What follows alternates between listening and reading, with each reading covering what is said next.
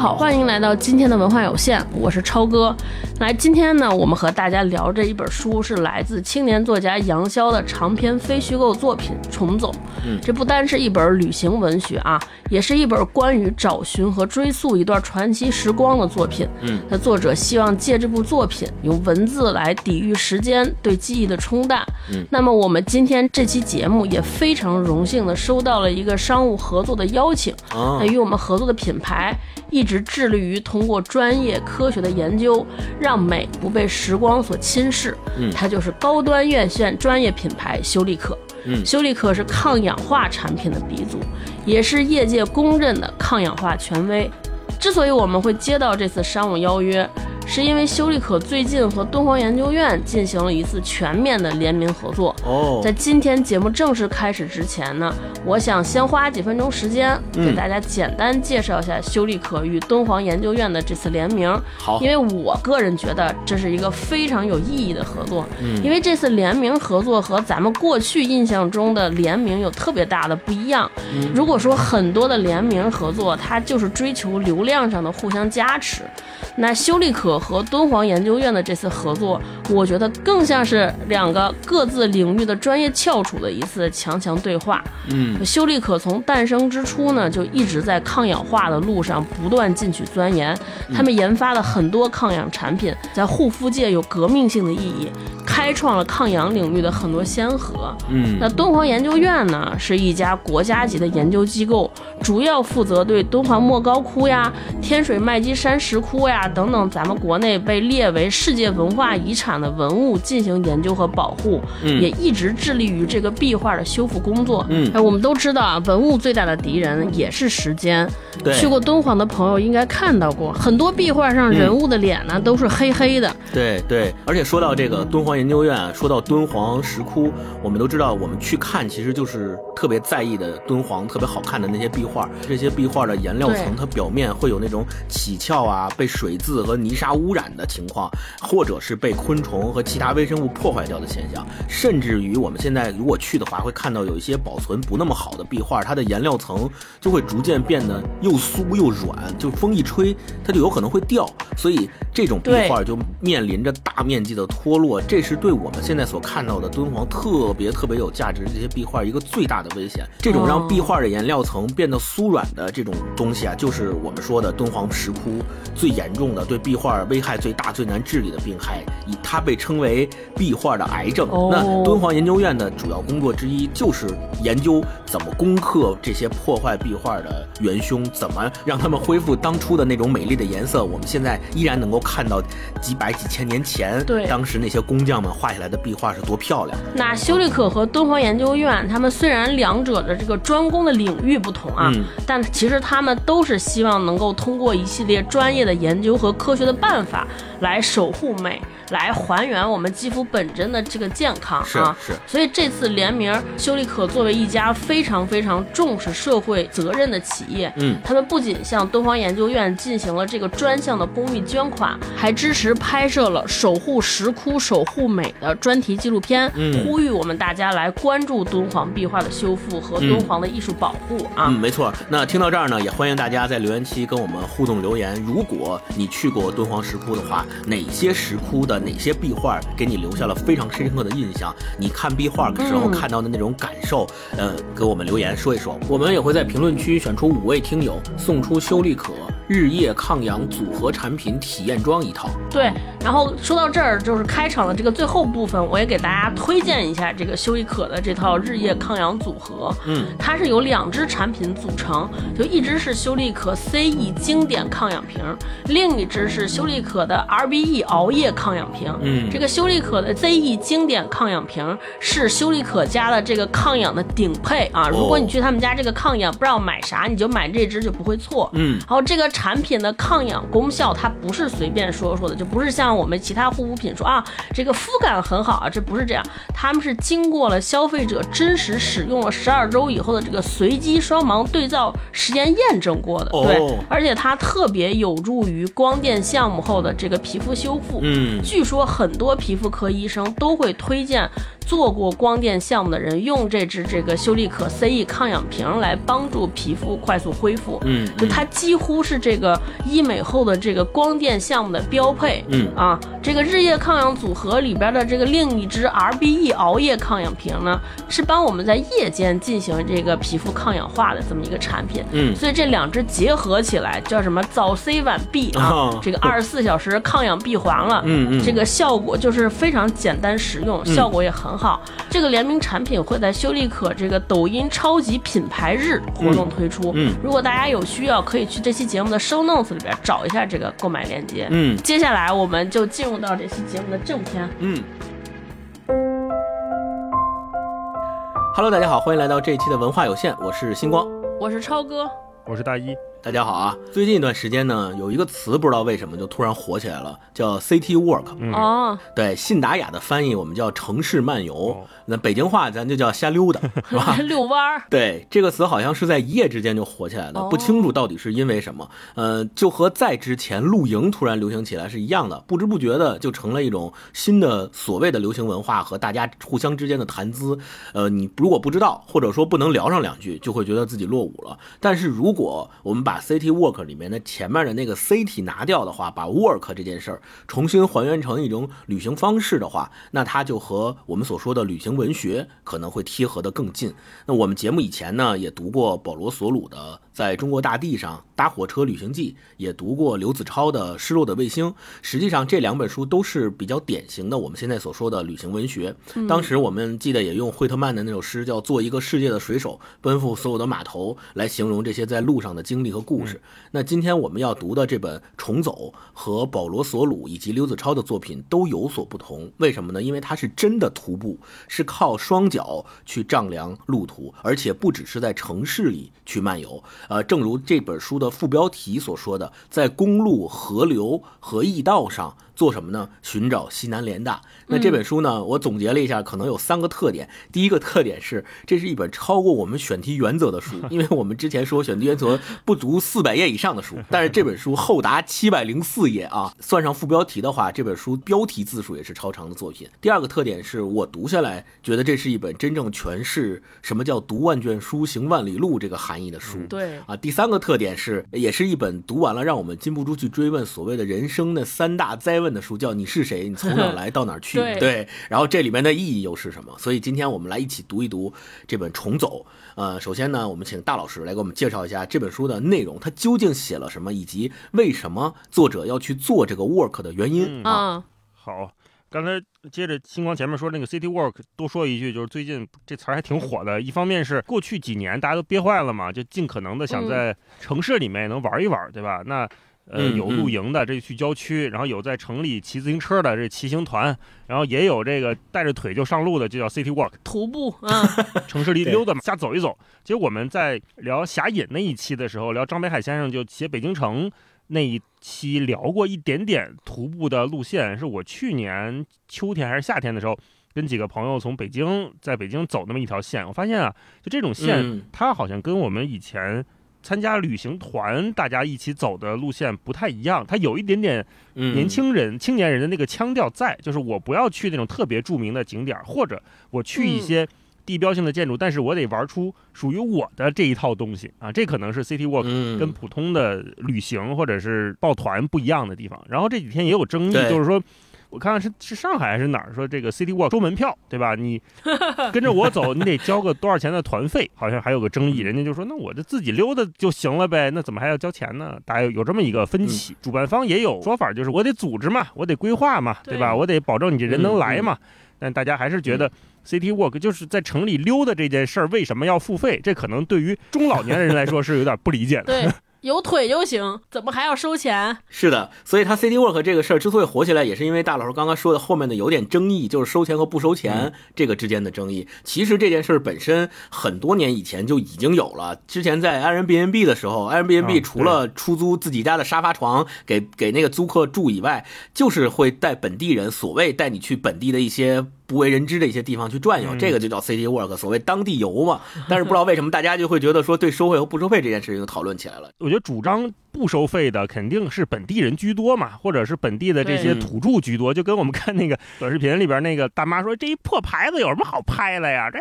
破牌子天天过。”就这种这种人可能觉得这有什么好收费的啊？但是我我也确实体验过，就疫情前在韩国，我跟霹雳参加了那个 Airbnb 一日的这种 City Walk，感受其实挺好的，因为你作为一个嗯纯粹的外来者，你个外国人对吧，都不是外地人了，外国人，你到了这儿之后，你确实不知道哪里可以去，也不知道。除了这几个知名的市场建筑以外，还有哪儿好玩儿？那有一个当地的语言也能通过英文交流的一小哥带着我们，然后还有几个可能是美国的朋友吧，我们一起走街串巷，走一走，溜达溜达，不那么追求权威性，就不是说我来首尔这几个点儿必须来，不来我就白到了，也没有这种心理上的负担，就是有一种哎，我们都是可能年龄差不多，大家一起玩儿。你们平时去哪儿啊？我们平时去哪儿？可能就带你去一个他平时去的咖啡馆什么的，坐下来聊一聊，喝喝咖啡什么的，哎，好像也不错啊。所以嗯，City Walk 大家可能不用把它跟以前的旅行看的那么的相似重啊，叠，相似，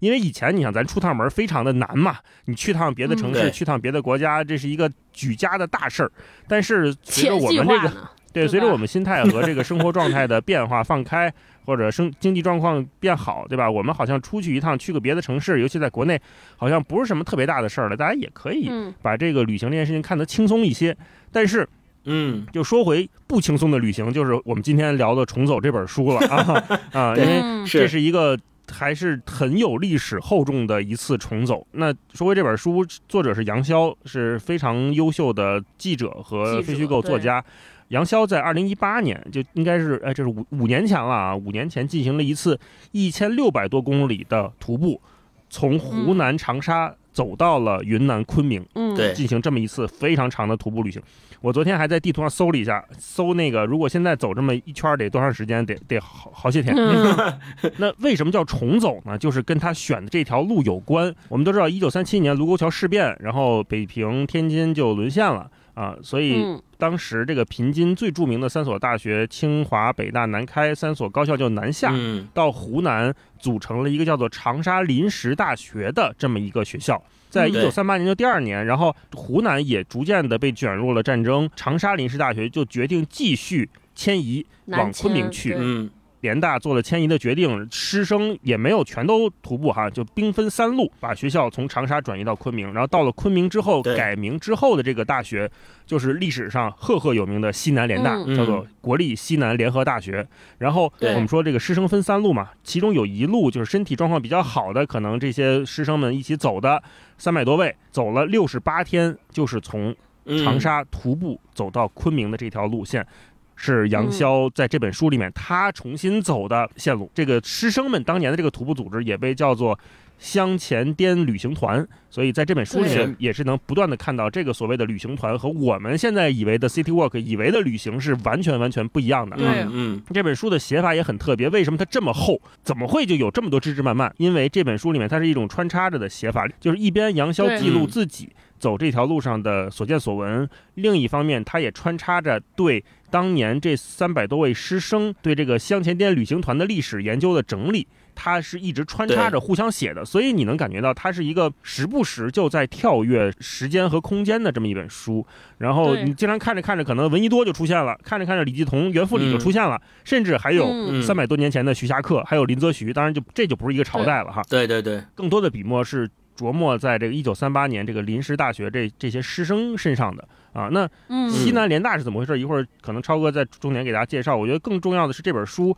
和西南联大本身这个学校的关系，因为我们提到西南联大最著名、最著名的一本书就是易度强先生写的《战争与革命中的西南联大》这么一本书。那易度强也是给重走写了序，在重走这本书里面也经常会看到对这对易度强先生的这本书的引用。如果是大家对西南联大这件事情感兴趣的话，可以把这两本书放在一起看，就是《战争与革命中的西南联大》前面几章是简单写了西迁的过程，大概两三章吧。然后后面更多的是对这所学校是怎么建设的、怎么办学的那八年，但是很短暂的八年的记录和讨论，其中也涉及到了很多理念上的分歧，尤其是在动荡的年代，我们都知道，不管是立场上的是民粹还是精英，像重庆还是像昆明，就有不同的争议和讨论。路线对对，然后学校里面学科是怎么设置的，大家怎么设置各个分院，分院没讨论的内容都有很详尽的记录，那相当于是一个校史。因为在那会儿的中国，我们说三七年、三八年的中国，西南联大这本书里面有个说法，就是当时中国最顶尖的两所高校，一个就是西南联大，另一个就是在重庆的中央大学。那这一条路是传奇的起点，可以把重走看作西南联大这本书的前史，就是他们是怎么过来的这条路。嗯嗯过去好像没有太多笔墨在写，但实际上留下的资料非常非常多啊。那如果你对西南联大这个学校本身感兴趣，对高校感兴趣，说，哎，我们的大学是怎么起来的？当年的大学生们，这些师老师们，他们在想什么？他们在做什么？可以看后面，就是易度强的这本《西南联大》这个书。重走这本书里面，前面有一个很重要的序，是杨潇自己写的，就开篇，他是介绍了这本书的起因。因为对于我们来说，我们对西南联大的这个段历史已经过去快一百年，八十多年了。那我们为什么还要重新看这一段历史？在二零一八年那个时间点，我们的目的到底是什么？或者说，我们如果不抱着一个旅行文学的心态来读这本书的话，我们的那个锚点到底标的在哪里？我们作为读者是哪里？嗯杨潇给了一段回应，我觉得在序里面，我先跟大家说，因为读了这个之后，可能接下来对于我们讨论这本书和阅读理解这本书都有很重要的帮助。他是这么说的，他说，嗯对于学生这一代，他们面临的是读书还是救国这一更困难的选择。而当他们为自己的苦闷心灵寻找出路时，去重庆还是昆明，还是成都，还是去延安，也是一个难解之题。参加香前滇旅行团的近三百名学生，实际上是两次回答后筛选下来的结果。（括弧他们都选择了前者。）（括弧完）就像易度强说的，在愤世嫉俗和悲观失望袭来之前，探寻真理就是奔赴昆明的理由。但这不等于嗯他们在当时没有纠结和困惑。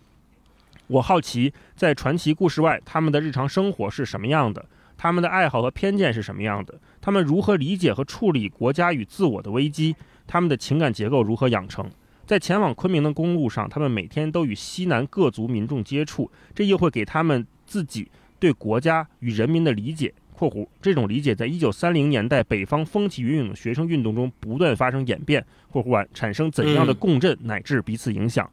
等到他们到了昆明，被刷新的认知，连同他们的日记以及陆续出版的散文、诗歌和回忆，又是如何构成某种不乏神话色彩的文本，进而注入西南联大这一精神共同体，并延绵至今。嗯之前看的时候，其实这一段我没有太认真看，就是跳过去了。但是我看了这本书大概一多半儿或者一一半儿的时候，我又回来再看这些问题，我发现这些问题是非常非常重要的，不仅是对八十年前的西南联大同学们重要，对我们这一代中青年人也非常重要。就是我们也处对于如何认知自我的这种永恒的问题当中。那他们是通过实际行动来回应的。那我们今年可能是通过咱们三个通过读一本书来回应，或者说做一期节目来回应啊。这就是这本书的大概的情况。嗯我稍微补充两句，就是刚才大老师说到的路线选择这件事情，在读这本书的过程当中，一直萦绕在我的脑海里。嗯你看，他们最后选择了通过步行的方式从长沙走到昆明，这条路线是经过他们不断的思索之后的决定。但是我们也要想到，这条路线同样的还有别的路线可以选择，比如有些人通过坐车，对吧，或者是坐船的方式到达昆明，甚至于也有些人去了重庆，也有些人去了延安，甚至还有些人可能会选择出国。那同样的，在不同的这些路线的选择上，为什么在这三百多名学生和老师最终选择了通过步行的方式走这样一条路，这样一条艰难困苦的道路到达昆明？嗯他们为什么会这么选？我觉得这是接下来我们在读这本书的过程当中应该带着的问题去思考的问题。嗯那接下来我们请超哥给我们重点介绍一下这本书的作者和西南联大的背景啊。嗯，这本书的作者杨潇其实跟我们三个年龄应该差不多，比我们稍微长几岁，大概是八二八，嗯就是呃八三年生人啊。对，呃非常著名的记者和一个非虚构的呃作者。这本书里边儿，李海鹏老师在前面做那个序里边儿对杨潇的描述特别好，我给大家引述一遍。他说。这本书就是这条路特别有意义，需要有一个人把这段历史重提。那写这本书的人应该具有什么样的背景呢？李海鹏老师做过这样的推测，他说：“我觉得这个人得出生于中南或西南地区，毕业于北大、清华、南开三所大学的其中之一。”是有着媒体经验的优秀作家，对知识分子的生活史和思想史有着长久的兴趣，又喜欢徒步旅行。我想他能找到的最好人选就是杨逍，碰巧他也对这条路有兴趣。对，其实就前面这段话就非常好的概括了杨逍的几个特点，就他出生于这些地方，然后对这条路他是走这条路非常好的不二的人选。大概这就是杨逍的这个情况。好散步，哈哈，对他是一个徒步爱好者，他对自己的这个介绍也是，哎，是说我是记者、作家、背包客，对，非常简洁而有力。然后另外就是前面大老师提说，哎，为什么他要开始写这本书？前面也有一些记录，也是他在人生将将来到四十岁这个年头，同时作为一个媒体人，他是一个作为一个传统的媒体人纸媒，因为他。过去经历过传统的报业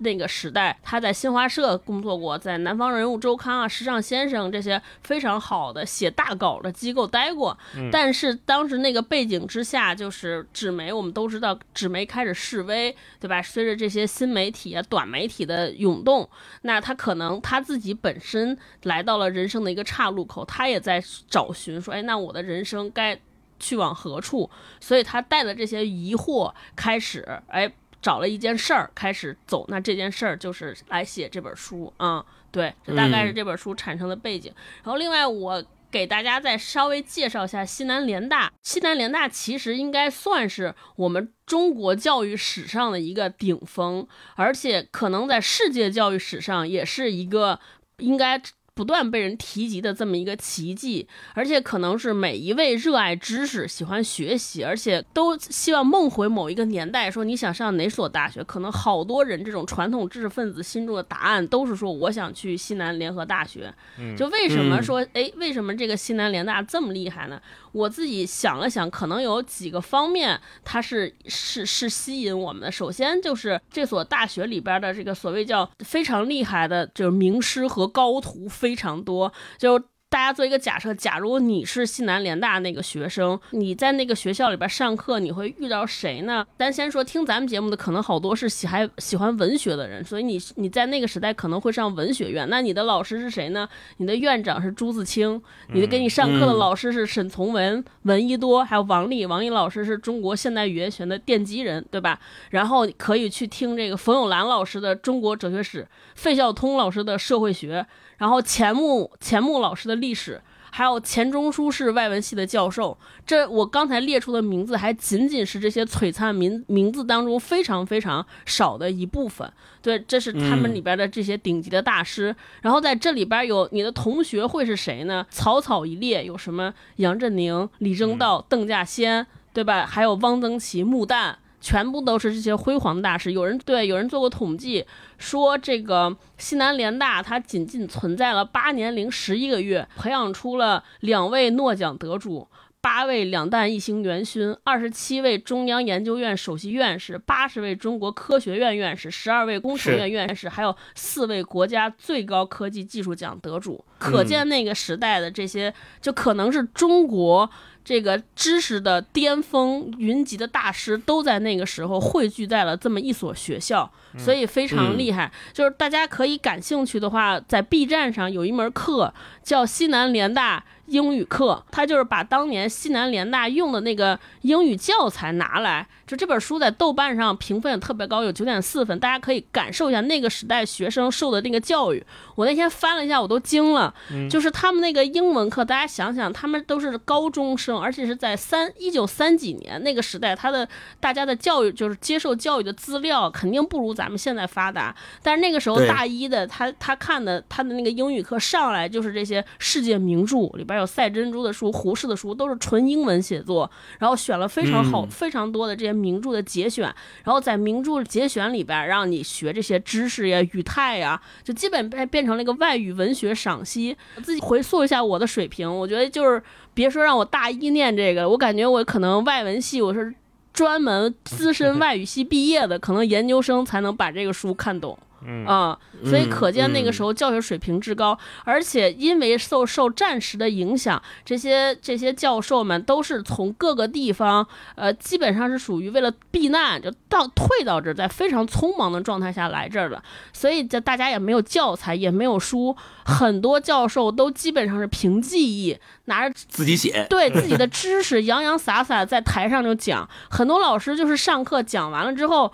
都得问学生，哎，我上节课讲哪儿了？这都是在凭嗯自己的记忆和自己的这个知识储备来给大家进行讲课。我看了一个纪录片，就是讲西南联大的纪录片，央视拍的，说这个在西南联大的这个生活，也让这些教授们改变了自己很多的以往的教学的习惯，比如说化学系，因为其实文科还好，但是很多理工科的这个课程，它是需要很多实验仪器呀、对吧？就需要很多的这个呃硬件设备，但是那个时候没有怎么办？就大家就地取材，比如说化学课，那就是外边在轰炸，那我们今天就来讲讲研究毒气，就是这个毒气是怎么嗯制造的，就基本上是因地取材，就变得非常实用。地理课怎么办呢？我们就直接出门去考察当地的历史。生物课怎么上？就去外边这个云南的这个树林里边，我们自己去发掘物种，来进行实地的研究考察。所以那个时候就是出现这种非常特殊的这种教育方式啊、大家经常也回溯西南联大，在想说到底什么才是好的大学教育？来叩问这个问题的时候，也会去翻看西南联大的历史。对，这是关于他的这个教学成果。另一方面，我觉得他被人提及的就是在那种一个苦难的年代，可是这些这个叫知识分子身上的这种气节啊，还有这种嗯文人的风骨，非常令人这个赞扬和赞叹。我看那个纪录片里边讲说这个。当时物质条件之差，可能超出我们很多人的想象。说闻一多老师就住在一个二十平的房子里，一家八口人住二十平米的房子。后来中间华罗庚他们一家人来了，一家六口，然后也没地儿住。闻一多说：“那咱我们再再再加加个帘儿吧，让华罗庚再住进来。”也就是说，二十平米的房子住个十十四口人。嗯后来华罗庚说：“哎，这也不方便，怎么办？”他就买。就是在旁边花钱弄了一个牛棚，底下是牛，上面是他的房子，晚上都被蚊子咬的睡不着觉。可是，在这种条件之下，他还是每天就是挑灯夜战，解决了十多个就是世界级的数学难题。吴大有也是中国这个物理学之父，当时妻子病了，只能化妆成乞丐，每天去菜市场菜市场捡骨头回来给妻子熬汤。对，就非常就是生活过得非常清苦。可是大家完全没有觉得什么，都是在这个攻克克服这些困难。就是中间有一个让我特别泪目的故事，就是说他们不是。都知道他们条件特别差嘛，后来这个国民党政府这个孔祥熙财政部长给他们拨了十万十万银元，说拿这十万块钱大家改善生活。可是这个西南联大的师生共同投票说不行，我们要把这十万块钱捐赠给当地的昆明人民，感谢他们收留了我。我觉得这也能从一方面来体现出来他们当年的风骨。对，就是虽然我过得很穷，但是我觉得。我还要感谢其他人，就是这种家国情怀。然后最后，我觉得西南联大让人向往的就是那种自由的学术风风气。就前面戴老师讲，因为大家在一个特殊的年代，其实对自己去往何处是不明确的，而且在那个特殊的历史条件之下，就有很多路线分歧。对吧？长安、海外还有重庆都代表着不同的路线。其实，在大学老师之前，也有左和右的这些分歧和讨论。是，对，然后可是你在大学里边，大家会看到，虽然我们各自彼此占领不同的阵营，对于中国究竟往何处去，有不同的思思考，甚至经常还在校园里边产生论战。对吧？大家进行嗯讨论，呃，虽然可以讨论，但是大家都是在非常公开的场域进行非常理性的讨论，就是在这种非常友好的学术讨论的气氛之内，大家还能在其乐融融的。虽然我们路线不同，思想观念不同，现在想叫意识形态不同，可是还能在这儿讨论学术，这也是一个非常令令人向往的这么一个地方。就大概关于西南联大的，就是这三条大家提及，就这三个标签吧。嗯，我觉得超哥说这个特别好，就是最后那点，我在读这本书和和看很多西南联大的资料的时候，就有四个字一直会在我的眼前浮现，就是高山仰止。就是这些大师的名字在你面前出现的时候，你就知道他们真的是中国那一批塑造出来的知识分子，不管是从学术成就上，还是从他们的风品上，对，对，还是从对国家、对人民的爱上面，都是非常非常顶尖的。他们是天花板级的人物。嗯你会知道，不管是老师还是学生，他们在那个抗战的特殊年月，他们做出的那些成就，和他们给我们现在留下的这么多的历史资料，或者说给我们留下的民族精神，我觉得是我们在读《重走》这本书里面也能够非常多的感受到的。就他们那个时候的艰苦，然后在艰苦中还不断坚持学习，不断坚持自己的学术理想，然后坚持追求这些东西。我觉得这个是我们在现在这个时代也应该去不断的反思、不断的去学习的东西。嗯，嗯，那接下来我们就来聊一聊读这本书的感受。在阅读之前和阅读之后，你们在有有没有感觉到有没有什么体验上的差异？大老师，我有啊，我就阅读之前我 觉得是一个旅行文学，然后 看着看着我，尤其是看第一章、第二章的时候，我又是个历史很差的人，我就很多人我都不认识，我都不知道，而且这个嗯人名实在是太多了，他们嗯具体在干什么我也记不住，所以一开始看的时候就是不是那种很。对我胃口的书就不那么适口，到底是讲什么呢？我也不确定，就是讲历史吗？怎么还有个人呢？然后是非虚构吗？是个人旅行路线还是什么？模糊的在看这一切，而且西南联大我也没那么熟，所以嗯有点困难。然后后来我就嗯又往回看，就看到了前面提到那些问题。我觉得这本书最吸引我的地方就是它从头到尾都有明确的问题，但没有在追求统一的答案。有的时候，我们会觉得问题和答案是高度统一的，黑就是黑，白就是白，你别给我整那些没用的，你就跟我说你站哪边就可以了。但是这本书读完，我会发现它前面提出来的那些问题并没有被架空，它还是它还是非常尖锐、非常真实的问题。比如说，就是这些战争期间、流亡期间的人的日常生活是怎样的，那他会嗯通过描写这。几十人的生活，告诉你这个全项是什么样，他不会一句话总结。然后他们的情感结构是怎么养成的，怎么处理国家和自我的危机，这些每一个问题的回应都在他们细微的对话里面，他们每一次做的选择是否帮助别人，是否理解他人的过程当中在体现的这些问题，都在一步步被回答、被解释、被描述。他没有给我那种一句话金句式的高度概括的漂亮话，而是以一种很朴素的方式，甚至有点笨拙和繁复的方式去回应它，就是通过嗯历史和现实的不断穿插。然后后来我就慢慢对的适应了这种状态，因为。读这本书也像一场旅行，就是我们到底是在期待我赶紧到昆明的那个终点，见证那个群星闪耀的西南联大，还是我先踏踏实实的把我这一千六百公里的路走完，在其中有什么感受，我记录当下的自我，这是两种截然不同的状态。然后那嗯，就涉及到我们对于目的的目的地的期待到底是什么？不是那种立即到达，不是立即给一个准确的数字般的精确的答案，而是通过行走和寻找的过程来体现嘛。然后这本书里面，他也频繁提到了，刚才星光开头也说了，保罗索鲁啊，保罗索鲁我们读过《老巴塔哥尼亚快车》，读过在中国大地上，就保罗索鲁一直是一个很在意过程的旅行作家，对吧？对，重走里面开篇也说了，就是说保罗索鲁曾经抱怨过，为什么那么多书一开头就把读者放到异国他乡，却不负责带领他前往？How did you get there？没错，你是怎么抵达那儿的？当我面对西南联大这四个字时，问自己的正是这个问题：你是怎么抵达那儿的？，这所学校是如何在战乱中点滴形成的条条长路？他们又是如何抵达昆明的？我觉得这是一个嗯很重要的视角，就是我们看的是当下重走的这条路。这个当下，它不一定有那么多惊心动魄，不一定有那么多起起伏伏的璀璨瞬间。就跟我们嗯，老说，就你得善于从生活中发现美嘛，你得从日常生活中有所感悟嘛。那那个感悟有的时候是需要大量的无聊、无趣和疲惫来填充的，来包裹的。那到底有没有耐心去做这件事情？而且这本书如果真的是二十多万字，也许我感受不到我耐心的消散，但是它有七百多页，嗯，将近四十万字的时候，我能感觉到我的耐心在被这本书打磨。它并没有给我一个很快的东西，这也是保罗索鲁那个书也很厚嘛，不管是那个巴塔哥尼亚还是大中国大地上都很厚。我觉得一个旅行文学如果真的是带着某种态度去写的话，它薄不了。它一薄，它就会变成攻略，就会变成打卡式的东西，就告诉你，哎，来这儿，来这儿，来这儿几个节点，但是它不会告诉你路上的过程到底是怎么样的。我觉得重走就是给我这么一种嗯感觉。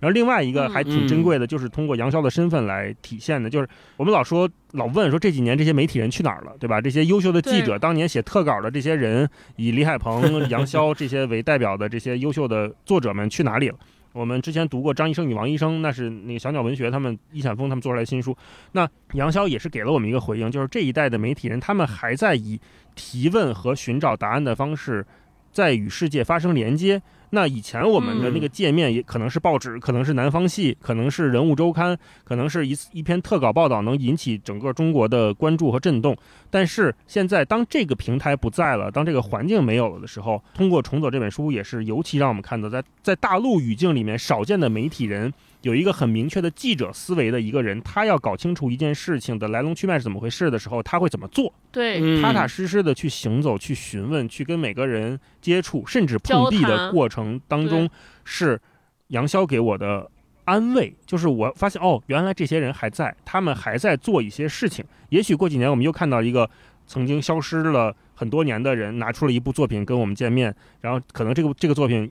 又叫好又叫座，那也是我们为他们感到高兴的时候吧。嗯，没错所以嗯，嗯就是《重走》这本书，就是一个我觉得也是媒体人在回应这个时代的某种答案。嗯，嗯，某种关切，我跟大老师的感受一模一样。嗯，我一开始翻开这本书前面的序言的时候，我我完全是被那几个问题所吸引了。他希望来取得答案，尤其是而且他那个答案跟我们现在每个人非常关联，就是在在动荡的年代，人生的意义是是什么？人生应该怎么做选择？我是先看了前面的说出发的意义，又去看结尾最后那一篇结尾人生的意义人生的意义。我以为看完这些之后，我带着一个恒定的答案，然后再去回看这本书，可能就会比较快，有线索嘛，相当于有提纲挈领的东西。结果我看完那个人生的意义就疯了。就就是写了这些参加旅行团的人其之之前怎么样，身后怎么样，他们后来发生了什么？我说这也没有金句啊，完全没有意义。然后就对然后就是没有回答问题，对对对，读这本书的时候就开始进入了非常难过的困难的时期，然后整个读这本书过程中，真的是我感觉就是在精神上跟他跟过去八九十年前这些人从走的路上，我我感觉到心态可能是一样的，就是一开始怀着无限的热忱，因为大家可能对这这趟路线有着美好的期待和想象，对吧？然后接下来就是劳累和困顿，因为实在是太长了，然后还有很多陌生的地点和人物。第三个就是重复，就是。因为嗯你会开始，哎，怎么这这条路线上见的人，好像发生的事情都是一样的？我去资料馆去查询史实，然后这个嗯资料馆丢失、碰壁啊，对对对，然后这个甚至每天路上的吃食都差不多啊。嗯，然后我就觉得，哎，怎么每天去一个地方就是这样，去一个地方还是这样，去一个地方还是这样，怎么没有什么新鲜的？啊，然后我我甚至中间一度就就非常武断的说这本书是一个不不行的作品，就真的非常武断。后来因为我觉得它特别不适读，呃，就我觉得他就是用了一个非常嗯。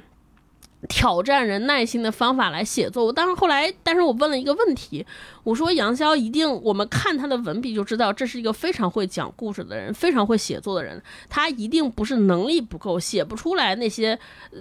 那些扣让我们吸引着我们走的那种故事的人，哎，那他为什么这么写，对吧？人家也在这些我我一看他的经历，也当时在自媒体待过，特别会擅长写故事。哎，那他为什么那些方式都不选，偏偏选了一个这么如此厚重的方式来写这个故事？我就想说，嗯，那他肯定他有自己的意图，耐下心来，再带着这个问题再自己去看。所以我看这本书的问题就变成了说，他为什么要这么写？嗯，就是这么用这种方式写来写，对他回答前面那些提问到底有什么深意，有什么有什么重要的？嗯，然后我看完之后，慢慢慢看到最后，我大概明白了，可能他对于前面那些意义的追问，就是用这种方式来追问，就是我当我每个人什么时候开始追问意义，肯定就是对当下生活出现了困厄，出现了不满意，对吧？出现了怀疑的时候来问。那回答这些问题，那回。就是把自己从困厄里边解脱出来的方法，不一定是真的找到答案，而是应该找到一个他扎扎实实的事情先投入进去，然后随着做具体的事情，可能你的那个问题的。那个困扰你的问题就会被搁置一旁，然后你在不断的做成一件事儿，做成一件事儿之后，你靠这种成成果的堆叠，可能才能找到那个意义。可能这就是这本书的读法，给自己非常具体的任务，用自己的脚一步一步，每天我把那个尺尺度缩短，今天我能不能走二十公里，明天走三十公里，就这样这样往下走，可能你的那个对于意义的追求，就是融入在你的行动当中了，嗯。嗯，嗯对，就是我们所说的，他前面讲走这段路的意义到底是什么，以至于尾声人生的意义究竟是什么，他都没有给出一个明确的答案。他只是把他在路上所见所闻、跟人交流的这些事情记下来，并且和八十年前的历史产生了一种新的勾连。在这种勾连当中，你自己会。感受到他到底想要表达的东西是什么？他没有明确的告诉你说，我们告诉你人生的意义就是这个。他只是把八十年前的那些先辈们他们追寻人生意义的路程路线和今天他重新走这条道路上面的所见所闻罗列出来，呈现出来。然后在这个过程当中，你能知道说，哦。人生的意义和他们当年走这条路的意义到底在哪儿？那我读这个书的一个体会，呃，有三点吧。第一个其实跟你们俩差不多，就是我觉得它这里面史料的选取和堆叠有点严重，他就会有一些不适应，就觉得他怎么不断的在讲那些人的事儿，这些人我都不认识，你也没有太多的背景交代，上来就讲他在这个路上对遇到了一个什么人，他感觉会有一些比较繁复的史料，就，有点像考据，就。会让你对这个书可能会有一些抗拒，比如说罗新老师也说过，他说如果这本书的体量再小一点就好了，如果能够缩到三十万字就会更好。而且杨逍的重走和八十年前的那些老师和学生们的重走，这个互相之间是形成一种映射和交流的。在这种映射和交流当中呢，如果史料选取的部分太多或者太少，都会影响这种交流的效果。要不然就是被那些史料盖住了现在重走的这个脚步和声音，要么就是史料过少，变成了只叙述现在的所见所闻，它也会造成一种不均衡。越往后面。呃，杨逍的比例，他掌握的这种平衡掌握的会越好。你前面刚开始，尤其是在第一章，几乎没有他自己走的这条路的叙述，完全都是过去八以前八十年前的那个情况。到后面才会有八十年前的一些叠印，然后再往后你会发现他慢慢慢慢会写得更好。呃，会写一段现在，然后再写一段历史，两相对照之下，就会有更多的我们所说的这种旅行文学的感受会出来。然后第二点，我。的感受就是在他这种写法之下，会有一种历史的不断重复性，这个是让我感受最深的。你会发现杨逍他在现在走的很多路上面，不管是标语呀，呃，这个人的生活呀，还有包括一些开的矿山啊、修的高速公路啊、那些村庄的样子啊，好像都是一模一样的。就我们。最近这几年，大家一直在说中国的很多大城市也都长得一样。就你下车，你不你不去告诉你说这是哪儿，你可能跟你来的那地儿是一样的，你不知道你你到了一个新的地儿。就是这种相似性，其实就体会在了这种历史的不断重复性里。你看杨潇在这里书里面多次描写过，在这八十年的历史变迁当中，一个地方被屡次的拆，又被屡次的修，然后一个景点被屡次的拆，被屡次的修，他。八十年以后，想要去找到八十年前的那些师生们所住过的地方，所留下照片的地方，都很难找到。他都需要靠猜测，说这可能就是当年他们拍下这张照片的地方。当地的老人是只能留下一些遗迹。那这种遗迹的留下，其实体会的正是这种历史的不断变迁和不断的重复。好像你说修旧如旧，说我把这地儿拆了，完了我又重新。修一个跟以前照片上一模一样的东西，然后我就告诉说这是一个遗迹，就变成了一个景点，甚至于收费。然后这种东西，我觉得在杨潇的书里面，你能屡次的在很多地方看到，就是历史实际上是在不断重复的。那这种重复到底对我们后辈人来说，它是一个？好的，能够让我们知道说有这段历史。在最开始的时候，如果我们能减少这种折腾和重复的话，那是不是就不需要所谓的修旧如旧来去拯救我们所说的那些遗迹？嗯，我倒觉得不是，就是他你说的这种修旧如旧，我觉得就是历史的本质就是这样，所有人都在不断的拆除和叠印到叠印上自己的东西。那可能再过个八十年，我们很多事情忘掉了之后，可能把杨逍这本重走拿出来，大家会觉得，哎，这是一个非常具体的关于西南联大记录的书。但殊不知，它已经是叠在前面的所有的的史料和想象上面去看的东西了。对，杨逍他就是以自己的方式在重现历史，通过这种嗯观察不断的拆除。这种拆除我们很难说它是好的是坏的，它它不存在好坏，它就是这件事情的嗯本来的样子，就是要被拆除和重新描述的，就是历史。嗯，嗯嗯嗯，所以我特别喜欢他在这个书里面描述的那种，比如说在一个桥下面，或者是在某一个地层的断面上面，会看到非常明显的三个年代或两个年代之间的那个地层的出现。说八十年前那个地层就是那个样子，嗯能够和现在的地层有一个非常鲜明的分界。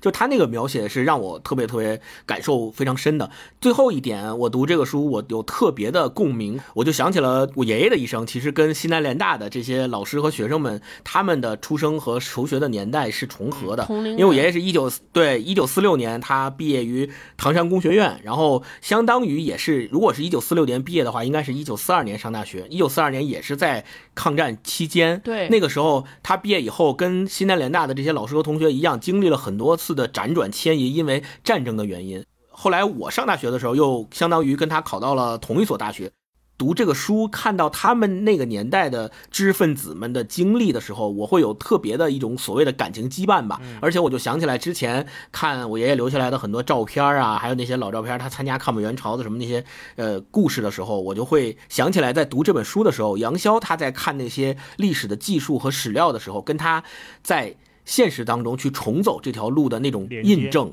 肯定是对那种是有一个特别的羁绊的，嗯所以我很佩服他，他能够在重走这一条长路的同时，把八十年前的这些师生们走的路线跟今天他走的路线放在一起。我们在他的写作当中，把八十年瞬间压缩到一起，然后我们在这里面去感受到那种历史的厚重感。嗯，以前我们和历嗯史发生的关系都是看书嘛，看书本上或者看电影，但是我们很嗯少能有机会和耐心去真的走入历史。那杨潇就是通过这种方式走入历史，他不管是连接的多与少，用的史料的呃是丰富还是详实还是怎么样，呃，其实他都是以自己亲身的方式在参与这个东西。这种参与感是我们有的时候会觉得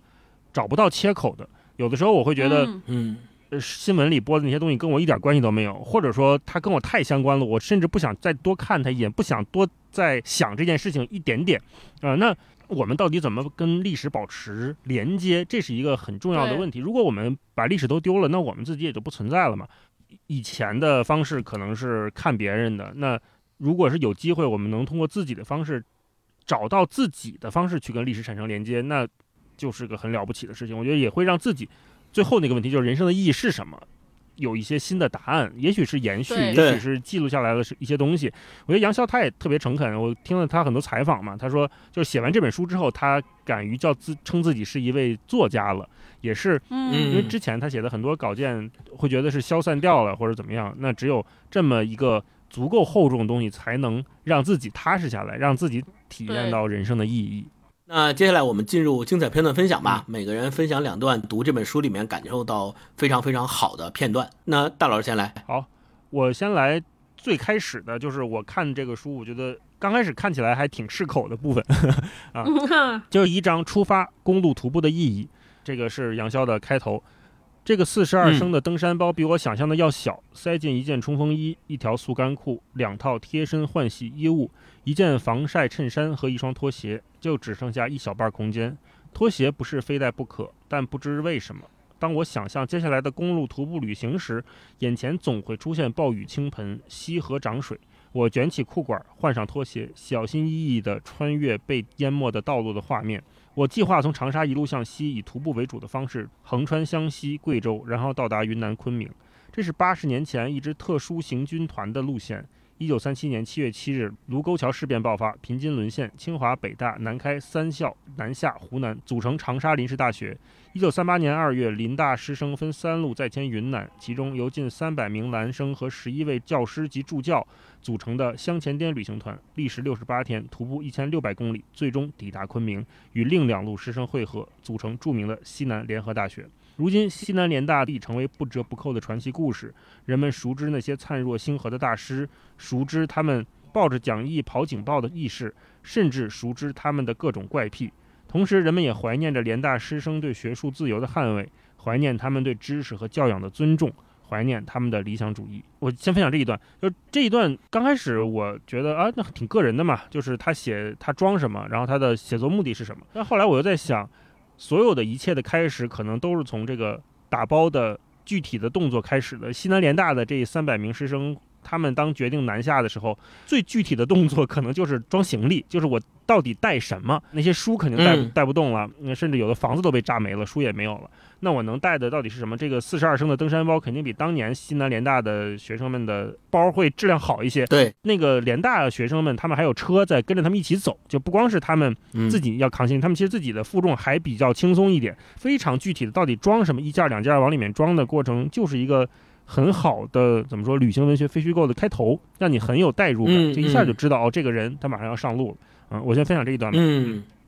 好，呃，超哥，大老师分享了开头，我分享这个旅途结尾的部分。这一段我觉得也写的特别好，是在 呃最后的结尾，他是杨逍也到达了昆明，在昆明的呃一个圆通公园里边的一角，他看着这个风景，发出一些感慨。他说。就在万石在豹山附近的一块空地上，在这里你可以俯瞰昆明一角，城市是凌乱的，天光是肃穆的。岩壁之下，圆通寺红色的圆锥塔顶让人想起佛国缅甸，而上面又落满了白色和灰色的鸽子。所有的城市都世俗而神秘，而我感到自己与那群风尘仆仆的师生前所未有的接近。至此，我从长沙出发前的种种好奇都得到解答了吗？我不确定。我沿着这样一条公路，踏上全新的土地，遇到了友善的人、警惕的人、热情的人，在桃花源里忧心忡忡的人，等待记者如同等待戈多的人。我生了一场小病，大脚趾疼了若干天，和人吵了两架，被挂了三次电话，在肮脏的棉被下做了一次噩梦。我吃到了无比甘甜的山茶，吃到了大数据不会告诉你的鲜美米粉，还数次被陌生人邀请吃饭。我触摸到了已经在城市里消失的附近，或者说一种亲密的人情社会。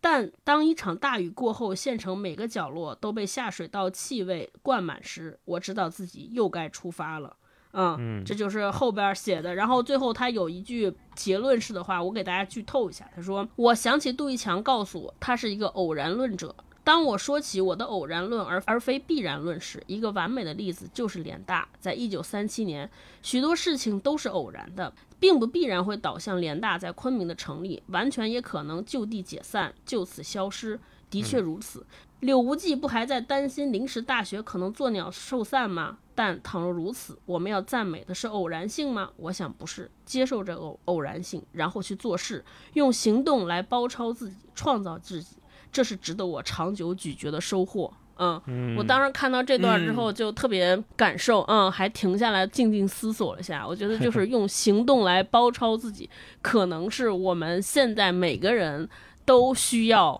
激励自己做的事儿。嗯。我来分享一段，是第三十九章，他写的是从大板桥到昆明这段路线里面，他有一段话，我觉得特别好，因为他马上也要到达终点了嘛，终点就是昆明。嗯，他写的是我亲眼看到了那些空心化的城镇，我遇到了许多老人，他们是那么孤独，你只要一张口，他们就能和你说上半天。我体会到了李继同当年说的：“为什么每年总要过若干天最简单的生活？试试一个人最低生活究竟可以简化到什么限度？因为那会让你知道自己究竟为何所累。”我发现了游客永远不会见到的风光，通常是在漫长的乏味的等待之后。我也看到一条条河流被拦腰阻断或者开膛破肚。我见识了官僚体制的刻板，也发现了它的裂缝。我有多为留下的历史痕迹庆幸，就有多为失去的遗憾。我意识到浩劫来临时无人幸免，连最不重要的人和最小的庙宇也不能例外。我想起了一些遥远的往事，我目睹了记忆的变形，也体察到了它的坚韧。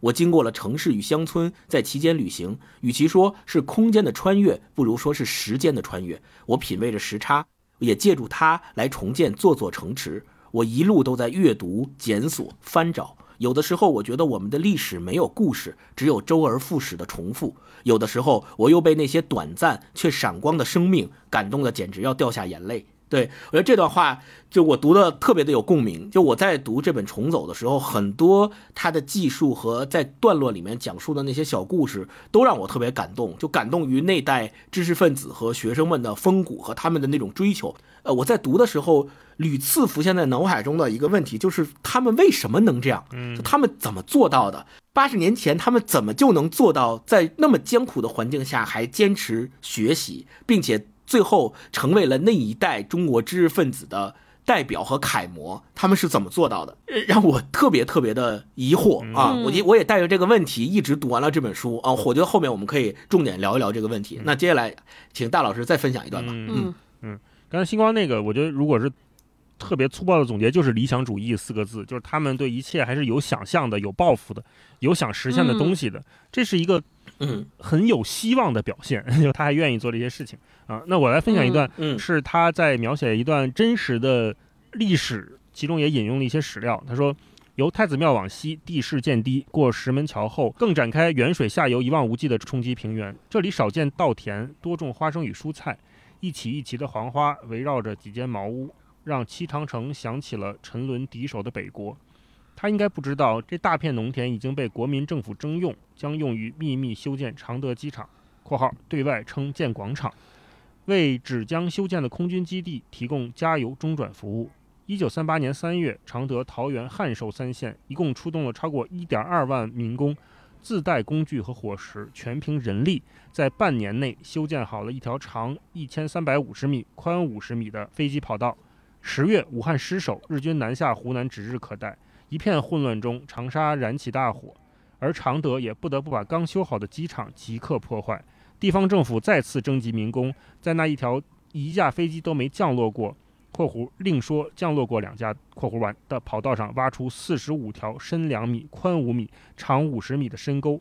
这是典型的战时的交通冰山一角。倘若回顾抗战时期中国的交通史，你会看到数不清的修好再破坏、破坏再修好的荒诞故事。在湖南，省政府具体规划了各地破路的步骤和标准，即所谓准备破坏、预行破坏、彻底破坏、加强破坏。从一九三九年夏初开始，湖南全省动员开始第一次全面毁路，一年余毁坏省内公路一千二百公里，占原有公路的三分之一。一九四四年，为阻止日军打通大陆交通线的进攻，又发动民众毁掉省内公路一千二百公里。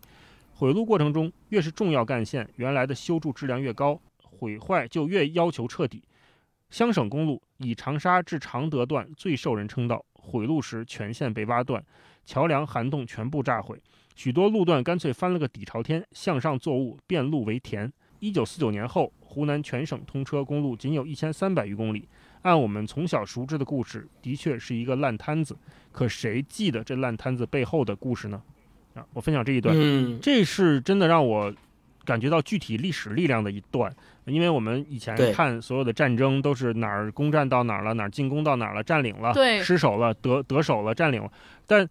呃很难想象，在这一切的背后是有一点二万民工自带伙食和工具来修，然后再请他们来拆、来破坏。那这些人，他们能理解自己在做什么吗？他们，知不知道接下来面临的是什么呢？然后他他我我以前从来没想过，就战争会给一个就仅仅是一千三百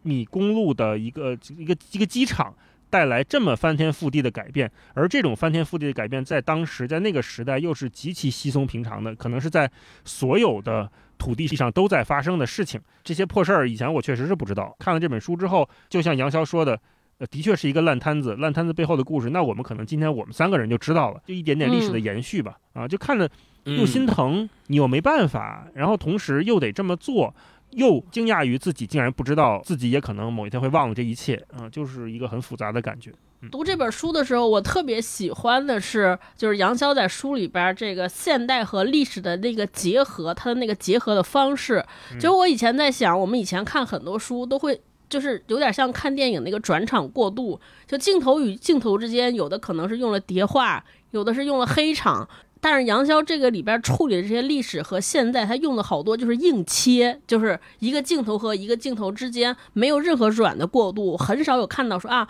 我站在江边又想起了八十年前怎么怎么怎么，就很少有这种过渡的话，而且甚至都不换自然段。我有时候看着看着，我都有点不适应。对，而且就是上下句直接衔接，哇，我就是当时觉得太爽了，就是特别喜欢这种嗯直接的这种感觉。我觉得一开始我也不适应，但是慢慢想到，我觉得这就是我把自己置身于他的那个状态。我觉得这就是一个人去考察一条历史路线时候，就是那种特别自然的心境。就是我站在这儿，嗯我就直接想到当下和。这一秒和上一秒之前那个衔接就是不应该有过渡，不应该有那些软的抒情和特别脆的那种打直拳的感觉。对对对，我特别喜欢，我给大家分享一段。我读到这儿的时候，甚至于会问自己说，这个是杨潇现在重走的感受，还是八十年前那些师生们的感受？对我对对，我会问自己，因为分分分不清楚嗯是旅行团到达湘江边时已近黄昏，租船手续还没办完，所有的人都散开去吃晚饭。晚饭回来，情况仍然混乱，船没来齐，今晚没法出发了。有些学生睡在江边，有的睡在船里，舟小人多，拥挤不堪。蔡孝敏开玩笑说：“这就是肉感嘛！”全船哄堂大笑。天黑以后，北大外语系大四学生林振树看见水陆舟上来往客人，火把连着火把。对岸的岳麓山在天边投下黑色的轮廓，云麓宫上闪耀的灯光连着繁星。卖宵夜的老人挑着担子，记得每一个熟客的口味。卖完了当日的饺子和馄饨，找个地方坐下来，听码头的卖唱女唱她的响郎歌，对不识路的路人感叹时间过得真快。有年轻人问他：“年老人，你呢？”他回答：“是你们的一面镜子呀。”我走到中山路的尽头，也到了湘江边，夕阳斜照的江面有点晃眼，江水拍打着石岸，有人在垂钓，还有几个人直接拿着网兜在捞着什么。看看他们的收获，有鱼，主要是泥鳅，相当肥大。一个白裤子绿鞋子的东北人对着手机发微信语音，来的人在这里放的七八个王八，估计都上岸了。跟一个在岸边散步的长沙大爷聊了会儿，才知道这里是一些佛教徒的放生地点。上午放生，嗯下午就有人来捞现成的，个儿大。这么大的一只甲鱼，四五斤重的黄鳝，他比划着那些被放生的动物，还有鲫鱼、柴鱼、鳝鱼、泥鳅，河里都是沙子、卵石、毛的泥巴，泥鳅一碰那就上岸了喽。这里就捞，那不是放杀生，放生的人，我阿弥陀佛，我阿弥陀佛，我心里就讲，你我阿弥陀佛，放杀生了仨，呵 呵，说还有放生青蛙的，四五十袋青蛙就往江里倒，你要放生去岳麓山放喽，你放到河里，放到就往这边上面游，别个捞起来就是一盘菜。啊，这会说湖南话的人读这一段，我就非常有趣味，会更有感受。对对对，就是我我当时读这个段的时候，我觉得就特别有现实感。我甚至觉得，我如果是他站在江边，因为他前面上一段讲八十年，就是九十年前当当时发生了什么，他甚至还不仅是援引史实，他还做了好多自己的想象，对吧？然后立刻又切换到现现在。一样在江边，一样现在这些人干什么？我在想说，他会不会在思考说，就九十年前的人知道九十年后他们为之奋斗的社会变成这样，他们会作何感想？我觉得这一段读的又有画面，又有那种感慨，反正各种各样的五味杂陈，就非常复杂。嗯，我觉得超哥说的那个五味杂陈，也是我在读这本书里边屡屡感受到的情绪。呃，我来举个例子，比如说在前面的时候，你会看到他讲八十年前他们迁移和呃去走这条路的时候的故事。比如说他在最开始的时候讲了呃一这样一个故事，说七月三十号，中央日报记者在南京专访南开大学校长张伯苓，张的那句名言就是这时广布天下的。敌人此次轰炸南开，被毁者为南开之物质，而南开之精神将因此挫折而愈益奋力。南开被毁后，黄玉生写信给太太梅美德，告知家中食物已荡然无存。这位黄玉生在知大的同学，出生于美国华侨家庭的女子回信，论职守，校产毁，私产亦毁，于心无愧。若校产毁而私产存，就可耻了。现在你有我，我有你，还要什么？八月中，黄玉生经海路赶赴南京，把那些钥匙，现在他们仅具象征意义了，交到张伯苓手中。啊，我就我读这段就非常感动。八十年前的这些老师们，不管是他们本人还是他们的家眷，都是这么的有风骨，就他们知道什么东西是最重要的，什么东西毁坏了就毁坏了，不重要。如果校产毁了，而自己的私产还在，那就是一种可耻的事情。我觉得这个就特别好的体现出了我们现在所感佩的那种文人的风骨和知识分子的气节啊，这个是一个。另外就是后面，呃，接着超哥说的那个，有很多五味杂陈点在于后面杨潇也写了一段说。五年前我在美国访学，哈佛教书的 R 老师说：“你们八零后这一代受四川地震影响很深，所以对郭美美事件反应很大。”有趣的角度，倘若一个外国观察者空降中国，他能够打开我们话匣的问题之一，肯定是二零零八年五月十二日那天你在做什么。而塑造 R 老师那一代人的，却是更早之前的悲剧。如果我们不能理解他们的关切，或者至少做出超越代际的努力，不妨想象更年轻的人们带着一脸无辜问我们：“豆腐渣工程是真的吗？”对，我觉得就看到这段的时候，我心里五味杂陈。我们会想到说。如果四川地震对我们八零后的这一代是一件影响颇深的大事件，那么我们之前所经历的那三年，是不是也是对我们这一代人影响非常深的大事件？嗯，多少年以后，我们再被人问起来，被更年轻的一代人问起来的时候，我们要怎么回答他们？这样的问题，我们是否能够给出对得起历史、对得起我们自己的答案？这个我觉得是我在读这本书，杨潇在写这段之前，我自己没有想到的一个问题。对对，没有意识到。那杨潇之所以重走这条路，就是为了探寻八十年前在国破家亡。的那个年代下，那些知识分子他们去怎么探寻这条路？他们用自己的亲身经历和行动，在历史上写下了答案。每一代人有每一代人的任务，我们也说每一代人有每一代人所经历的事情。那我们所经历的这些事情，面对我们的后辈的时候，我们将用什么样的答案去告诉他们我们是怎么回答的？我觉得这件事情是如此的重要，重要到这可能就是我们去学习历史。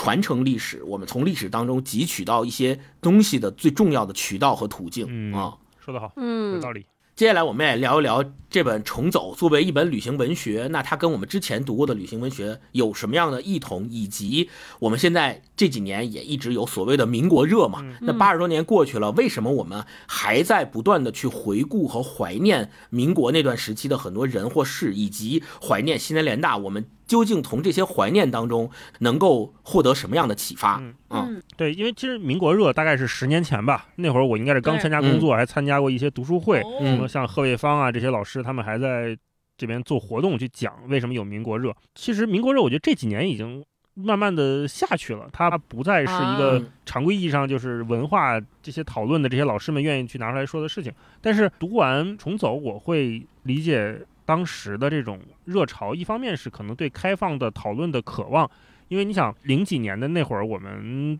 对奥运带来的改变，可能是有一些现在看来是不切实际的想象的啊。但是当年是有很多人在憧憬说，哎，那如果我们办了奥运，是不是？小到说谷歌都能访问，对吧？大到什么其他的一些事情，大家会有一些期待。这种期待有一步就是做更多开放的讨论，以及更多可能性是不是能产生、能爆发，以及还有就是一点点，刚才我前面说的就是对理想主义的那点微光的憧憬，可能是民国热带了更多人的向往。现在就是我们再回到今天看《重走》这本书，就如果西南联大在那么艰苦的条件下都能存在八年。都能培养出这么多的学者和大师，那我们看看现在的状况，似乎总还是有希望的。这也是我们不停的拿出当年的民国、当年的西南联大，拿出易度强的书，拿出重走来拿出来讲的时候的那个心态，就是我们似乎心里需要一个抓手，就是你看人家都能做到，那我们是不是嗯就达不到那个程度？但是咱多少能努努力，嗯，这是我们读历史或者。就是近现代史的魅力所在，它总能给我们一点盼头，告诉我们曾经有人成功过。那这个成功可能是打引号的，但是这些人最起码他们试过了。那我们是不是也能试一试？我们或许还没有当年那么糟糕。所有人在历史后段在回望的时候，都会觉得，那我们现在的实际情况就是生活状态肯定比上一个时代好嘛？我们的条件更多了，我们的资讯更多了，那我们能做的事情。能去在这个缝隙中挤压出来的可能性是不是更多了一点点呢？每当拿到一个历史书的时候，都会问自己这个问题，都会给自己一点点信心啊。以前我们看历史是在看某种节奏、某种巡回、某种可能会必然发生的事情，但是如今我们再看历史，视角可能会有另外一种改变，就是哎，也许我们也可以试试。那我说的易度强先生写的《战争与革命中的西南联大》，其中有一段话，他也是很。精髓的把握住了他写作的动机，就他也提出了很多问题。这个问题，刚才星光说的，不管是从未来的年轻人，还是从外国的同龄人，还是从怎么样的视角来观察空降到这一片土地上，他会问出来的问题。这个问题我们可以跟杨潇前面提出来的那几个问题做互文的看，都是他们写作的非常统一的动机啊。他是这么说的，他说。假如联大仅是一段妙趣横生的传奇，那最好由小说家来承担这个任务。之所以有必要从历史学的角度研究联大，是因为它在二十世纪中叶的中国知识史、文化史和政治史上占据了至关重要的地位。联大具传统模式和自由理念，同其他国立大学一样，它既有世界性的背景，也有地方情景。逾越中国的疆界，联大提出了普世性的重大问题。在什么条件下可以孕育并坚持通才教育，促使一所大学完成使命的内在动力是什么？在处境艰危之际，如何界定阐明使命？在一个充斥饥饿、疾病、贫困、社会不公和暴政的世界，即使是正常的年代，批判性思想、多元主义、宽容和思想自由的原则究竟有多重要？即便联大经验无法提供最终的答案。但它至少可以对认识这些棘手的问题中某些隐藏的面相有所启发。那我们今天读这本书也是同样的，就即便这本书不能给我们提供最终的答案，但是它至少可以给我们面向这些棘手问题时做出一些启发，也许这就够了。十几年前，易度强写的《西南联大》提出了这一连串的问题，那如今的杨潇在写《重走》的时候，他也提出了一连串的问题。那我们作为一代人，我们会不会提出我们的问题？嗯，这也是。就是我读这本书带来的一个启发吧。然后，另外刚才回应星光前面那个问题，就是呃，跟我们读普通的旅行文学的视角是什么？那旅行文学，我觉得有两个视角不同嘛。一个读这本书，一个是我们当旅行文学看。就如果你是一个徒步户外爱好者，对个体的觉察有很强的敏锐度，读这本书当然能理解杨潇或者理解这些徒步的师生们他们在行走之间的所见所闻，他们对自己身体的觉知，然后对每一丝肌肉的那种敏感都可以。体会到另外一种视角，就是从非虚构的角度去理解这本书。那非虚构，我们之前也聊过，像《光荣与梦想》啊，聊过呃《被仰望与被遗忘》的，对吧？我们都说过，就是对复杂性的包容是我们读非虚构的一个目的。第三个，我觉得这本书给我的最大启发就是对时代的诘问，不管是易度强还是杨潇，我们都看到他们。提出这么多问题，我觉得以前就在十年前或者二十年前，在我们的社会分工里是有人负责来提问的，有人是有质疑的权利的。但好像，嗯，不知道从什么时候开始，这些人退场了，消失了。那逐渐的，我们也习惯了没有人提问的生活，似乎告诉我们，生活本来就是这样的，一切就应该如此的顺理成章、严丝合缝。但是看完这两本书，我觉得。有时候更重要的不是回答，而是提问，而是质疑，是意识到好像有什么东西不太对劲，好像有的问题并没有得到解答，好像这个世界不应该是这个样子。那也许我们并不能得到一些具体的有效的答案或者迅速的改变，但是提出这些问题，意识到哪里不对劲，哪些问题还没有被回答和回应，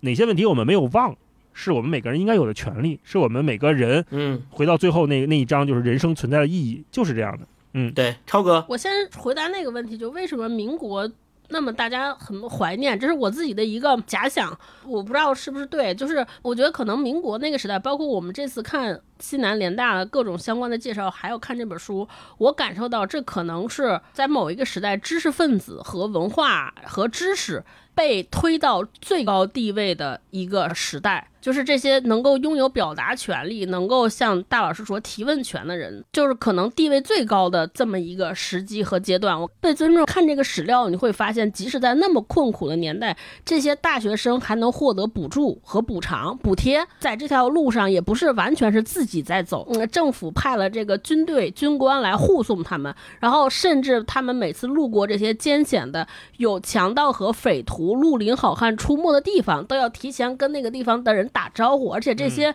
这个江湖的人还会把这些学生放行，对吧？就是，嗯嗯，就我我是能感到他们他们受到了特别的优待。我之前看史料说，在那个时代，大学的校长像梅贻琦，梅贻琦当时他的收入和他的社会地位其实和国家总理的地位是差不多的，在那个时代，嗯啊，所以我觉得有的时候大家在怀念的可能是不是？也是在怀念这个的一部分，就是我们在今天可能对比当下，可能我们每个人可能从来没有，就是没有像过去那样受到一个如此尊崇的地位。可能我觉得这也是被怀念的一部分。同时，我我其实也在想说，就是他们为什么会被推崇到这样一个地位？是不是他们也有值得被敬畏和？尊重的地方所在。我读嗯这本书的时候就得到了答案。我后来还看了很多资料，就我们刚才讲梅贻琦说，梅贻琦一方面受到了像国家总理般的待遇，对吧？然后他他有小汽车司机，各方面都有。同时，梅贻琦做了什么？在那个时候，在西南联大，梅贻琦把所有的这些东西都卖了，带着学生，类似于用今天话讲，就是做了包工头、包工队，然后来挣钱，维持这些校舍，维持这个大学的正常的运营。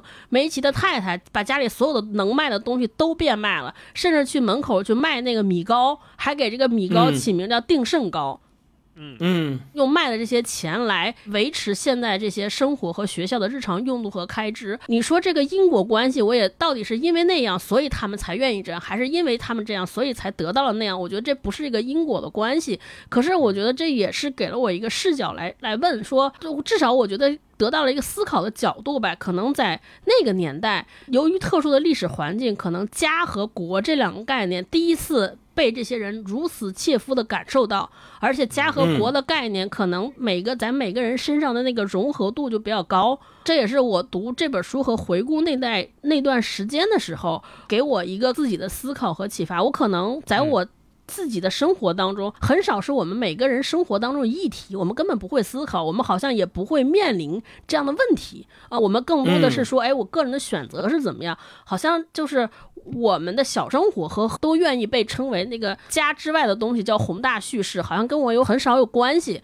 对吧？但其实你你会幽微的感觉到，我们每个人都是在置身事内，你没法躲避和躲开，甚至我会看到。读这本书，我也自己会有一个提醒。你看，我也是一个清华人，但是我对这段历史，如果不是读这本书，我根本不知道发生了什么，我也甚至没有好奇心去了解发生了什么。然后这些沿线的这些这些街道也好，去过的这个县市也好，我自己也不知道啊。嗯就几乎没有被提及，可能我们过去学的知识也是把它变成一些事件、一些重点的点对点，然后变成了一个抽象的结论。过去这些人到底经历了什么，发生了什么？他们路上，就像大老师说的，这些每一个普通人。在这种大环境之下，到底经历什么也也没法知道，所以我觉得可能这给了我们一个非常好，这本书给了我们一个很好的视角，来去重新再想象自己在这个短暂的一生当中，我们应该把自己放在一个什么样的地位，来思考我们和国家和大时代之间的关系。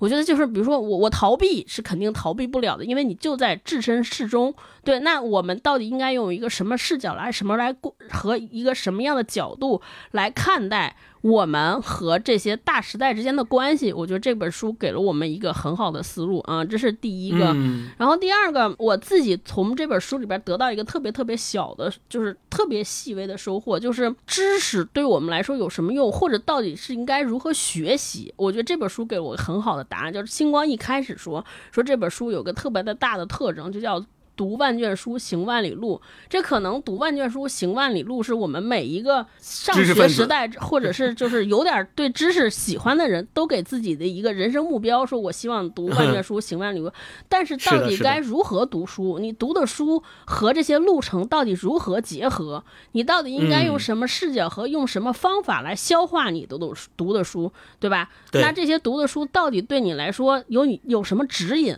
和个人到底如何结合？我觉得这本书给了一个非常好的实践性的答案。就我以前就是，哎，我好像读过这个历史和典故，就像比如说我刚才分享的，站站在湘江边上，大概率就站在那儿给大家讲讲说啊，这这过去发生了什么啊，怎么怎么怎么样？你看我也来到这儿体会了一下，然后再发一些感慨，就很有可能就变成了客气，或者说我虽然掌握了知识，但是知识到底有没有和我的具体生活和我自己的内心发生连接？对这个事情其实没有做到。这本书给了我们一个非常好的范例，就是当我知道了这些过去大量的史实和资料，这些资料怎么样和我当下现实相结合，同时同时还能指导我个人的成长，滋养我的内心，滋养我个人对于人生意义的探寻。我觉得这是一个非常非常好的样例和样板啊，真的值得，嗯真的值得经常拿出来翻看。嗯嗯，特别好。嗯嗯，就我接着超哥这个说，我们说一个好的旅行文学应该具备哪些点？实际上，从我们之前读过的保罗·苏鲁和刘子超，以及今天读的这本《重走》上，我们都能够看见一些端倪。比如说，一本好的旅行文学，它应该。去重新构建人和时间和空间的关系。第二个就是他要诚实，诚实就是你要诚实的记录你在这个旅行过程当中的所有焦灼不安、你的渴望、你的胆怯，都要诚实的记录下来。你看保罗·索鲁他在坐火车旅行中国的时候，他记录下来了；刘子超在跟中亚的那些人交流的时候也记录下来了。包括这本《重走》，杨潇在去村里面跟那些老人交流的时候也记录下来了他的那些内心当中最深切。的东西。第三点就是要有耐心，要去跟人相处，就不能求速成。这个应该是旅行文学的第三个点。第四个就是我觉得最重要的，跟超哥说到的那个是一样的。我们怎么去构建在历史和现实当中的一种关系？怎么去？在现实当中，把历史写活，把历史当中的人写活，让我们知道那些历史上的人跟我们现实是有连接的，是他们跟我们一样，他们只是可能比我们早生几百年、几十年，但是他们的他们的生活环境、生活状态。跟我们也许有不同，但是在更底层的层面上，一定是可以找到更相通的部分的。那好的旅行文学就是把那个更相通的部分写出来，这种挖掘背后的东西的能力是特别特别重要的。我觉得咱们读到的这些旅行文学都体现出了这几个观点。嗯，那我们提到为什么有所谓的民国热，或者说我们在现在八十多年过去了，还在有人不断的去回顾和通过各种各样的方式去怀念。西南联大，我觉得第一个也是大老师所说到的，呃，就是对当下的可能一种无力感，就是对让造成了我们认为历史某种时候也是一种替代品。我们从去回顾历史的过程当中，是我们我们会有这种重新燃起希望。嗯，那个时候我们都能做到这样的成就，我们现在没有理由不能做到啊。这是第一个。第二个是确实。我们八零后这一代生活在一个出生下来，中国就在不断进步、不断往上走的时代。但是我们也知道，这种不断往上走一定不是一直可以持续下去的趋势和动力。对，那我们当我们发现这个事实之后，这种未来的不确定性，反过来实际上是对我们对过去历史的探寻的一种动力，就是我们要去看看，说是都这样吗？对，就远比我们现在更动荡、更具有不确定性的西南联大的那个时代，那些人是怎么安身立命的？他们在追求什么？在实现什么？他们丢弃了什么？他们又获得了什么？我觉得从这种对比当中，是可以找到我们当下生活和对未来的一种所谓的确定性或者是力量的。那第三点就是我特别也特别感佩的，就是那个时代的人，知识分子，他们都有那种千人之诺诺不如一世之恶恶的。这个风采，就刚咱们前面不断提到的所谓的风骨，就是你哪怕虽千万人吾往矣，就是哪怕你告诉我大家都是那种看法，但是只要我自己心里面认为真理是这样的，我自己的观点是这样的，我就坚持自己的观点。这个可能也是那一代知识分子在接下来的几十年时间里面不断的被各种运动冲击以及折腾，他们后来的命运也发生了截然不同的。走向的一个原因所在吧，就是他们一直在坚持自己的那个坚持。我觉得这这个也是特别唏嘘的一部分吧。然后最后一点就是，我觉得我们会回望呃历史中的西南联大，通过重走这本书也好，还是通过我们看到的很多纪录片也好，其实是在对比当下我们这个时代所面临的困境。这个跟超哥。提到的很相似，就当下我们所面临的一种状况是说，我们可能要想我们怎么去面对日常生活当中的种种困难，比如说房贷、车贷，我们怎么去让自己这个职位晋升，怎么在职场当中更好的生存，我们怎么去获得幸福，怎么让自己快乐，对吧？很多我们所接触到的信息都是在不断的在这些方面去强化我们的认知，但是当我们看到八十年前在那个动荡年代下的学生和老师是。他们的生活状态和他们的思想结构的时候，我们就会发现，追求那些所谓的财富啊，呃，所谓的物质啊，醉心于发财啊，甚至于投机的时候，它不全然是我们的错，也许是这个时代里面某些人故意想要让我们被迫的被这些东西裹挟的。结果，嗯，那所谓的民国热，或者说不断的回望西南联大，其实说明我们现在明确的知道一件事情，或者说我们明确的对某种东西有向往。这种东西是不是说对社会的责任感、对真理的求知欲、对比如说弱势群体的同情，对真正的中国、真实的中国是什么样子的洞察，这些其实是在我们内心深处一直知道我们应该去追求的东西，但是可能我们被其他东西所掩盖了，我们没有很多的机会和办法去像杨潇这样通过重走的方式和手段，重新去认识我们所身处的中国到底是一个什么样子的。所以说。呃，这个时候我们去怀念新年联大，一定不仅仅在于怀念啊。所以那对最后的最后的一个问题就是，我们应该用什么样的心态和角度去读这本书啊？呃，或者说我们现在还要读